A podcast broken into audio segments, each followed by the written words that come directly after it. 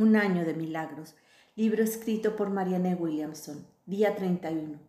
Con cada aliento respiro el amor de Dios. El amor y el poder eternos están disponibles para mí cuando recuerdo quién soy.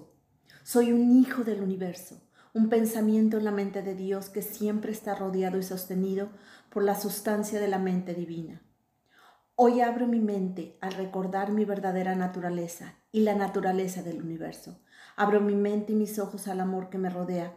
Con cada aliento bebo la sustancia sagrada que forma parte de todas las cosas. El día de hoy recuerdo y no olvido que el amor me rodea. Reconozco la presencia del amor en mí y en otros y respiro en cada aliento todo lo que éste me otorga. Leído por Sandra Villanueva.